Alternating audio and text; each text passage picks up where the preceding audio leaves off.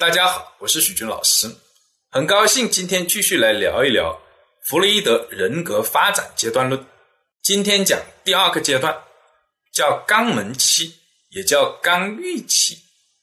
年龄段在一岁半到三岁左右。这一阶段人格发展的主要驱动力来自于对排泄系统控制的快感，主要表现在肛门这部分的器官。那为什么是这一部分的器官呢？那是因为孩子在这一阶段已经开始有了自我的意识，他会学会去控制自己的身体和心理。所以在这一阶段呢，孩子开始跟父母 say no，我们也叫第一个叛逆期。孩子发现他已经不像以前一样想做什么就做什么，养育者会对他进行教育。其中最主要的就是教育他不能随便大小便，因此对这个大小便排泄系统的控制的一个争夺就开始了。如果没有管理好这一个阶段的快感，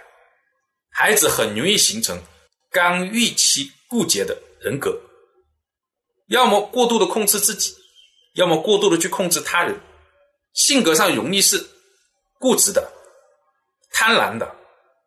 容易是。专制的，或者以自我为中心的，等等，十分不利于他未来的一个成长。可能有家长就要问：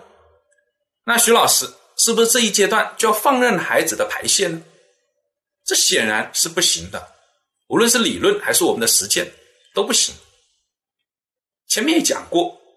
基本的原理部分，快感呢既不能呢不够满足的不够，也不能过度的满足。所以在这一阶段，家长的主要任务是帮助孩子形成良好的排泄习惯和行为规则意识，进而帮助他人格的健康的成长。